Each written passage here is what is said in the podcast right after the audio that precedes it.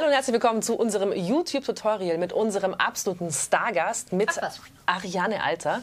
Wir haben jetzt quasi schon alles gelernt über YouTube, aber was mir noch fehlt, ist, wie kommuniziert man eigentlich als YouTube-Macher mit den Menschen, die sich die Videos angucken? Und ihr habt ja ordentlich Erfahrung mit, das mhm. schaffst du nie und die Reportage und was du sonst noch alles machst. Mhm. Wie kommuniziert ihr äh, mit den Leuten, die euch lieben? Die Leute, die uns lieben, würden gerne mit uns kommunizieren. In der Masse geht das aber auf einem gewissen Level nicht mehr. Deswegen, glaube ich, clasht es da hier und da ein bisschen. Also, die Idee ist, du machst ein Video, unten gibt es eine Kommentarspalte, alle können sich unterhalten und am besten du auch. Mhm. Ähm, das belohnt YouTube. Je mehr in der Kommentarspalte äh, aufploppt, desto besser wird das Video gerankt. Deswegen gibt es auch Call to Actions. Äh, was weiß ich. Welches, äh, welches Video findet ihr am besten? Schreibt es mir in die Kommentare. Interaktion, mega wichtig. Man kann ja bei YouTube auch live gehen. da können die Leute ja wirklich in Echtzeit reinschreiben, hey, ja. mach mal das. Da muss jemand ziemlich schnell mitlesen.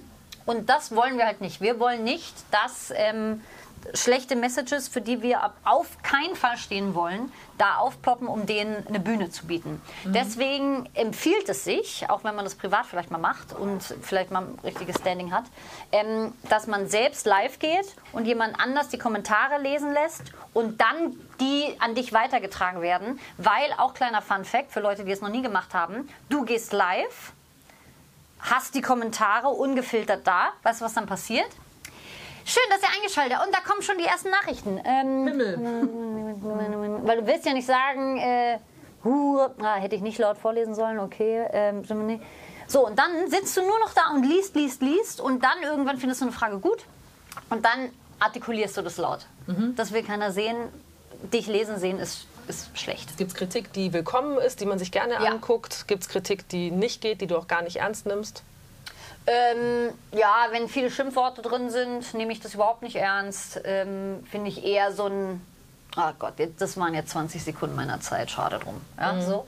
Und auf Kritik, die einfach mal, die sachlich ist, die freundlich ist. Ähm, reagierst du darauf? Oder lässt ja. du darauf reagieren? Ja, also wir lassen drauf reagieren mhm. und wenn es richtig ähm, eng wird, also eng im Sinne von, ich, nur ich kann das äh, beantworten, dann äh, gerne. Und meistens ist es dann immer eine sehr wütende Mail und dann reagierst du drauf und dann versuchst du das zu erklären und dann kommt meistens, oh, du hast ja geantwortet, das habe ich ja nicht gedacht.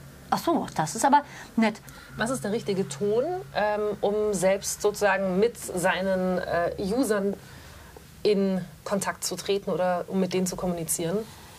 Also bei uns in der Community ist es meistens sehr gut. Deswegen ist ein freundlicher Ton überhaupt gar nicht anstrengend.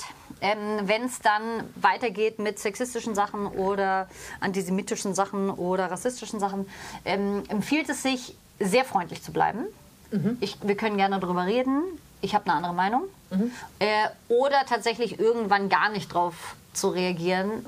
Je mehr kommuniziert wird, desto besser findet das YouTube. Und dann wirst du tendenziell weiter hochgespült in diesem Meer von Videos.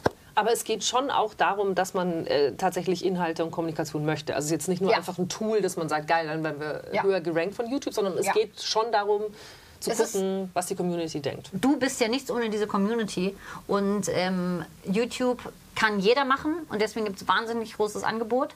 Und deswegen ist es äh, ratsam, dass du nicht nur Zuschauer ansprichst, sondern eine Community bildet, bildest. Gab es bei dir eigentlich eine Lernkurve oder warst du von Anfang an perfekt? Die Dinge, die wir früher gemacht haben, sind meiner Meinung nach bei weitem nicht so gut wie die jetzt.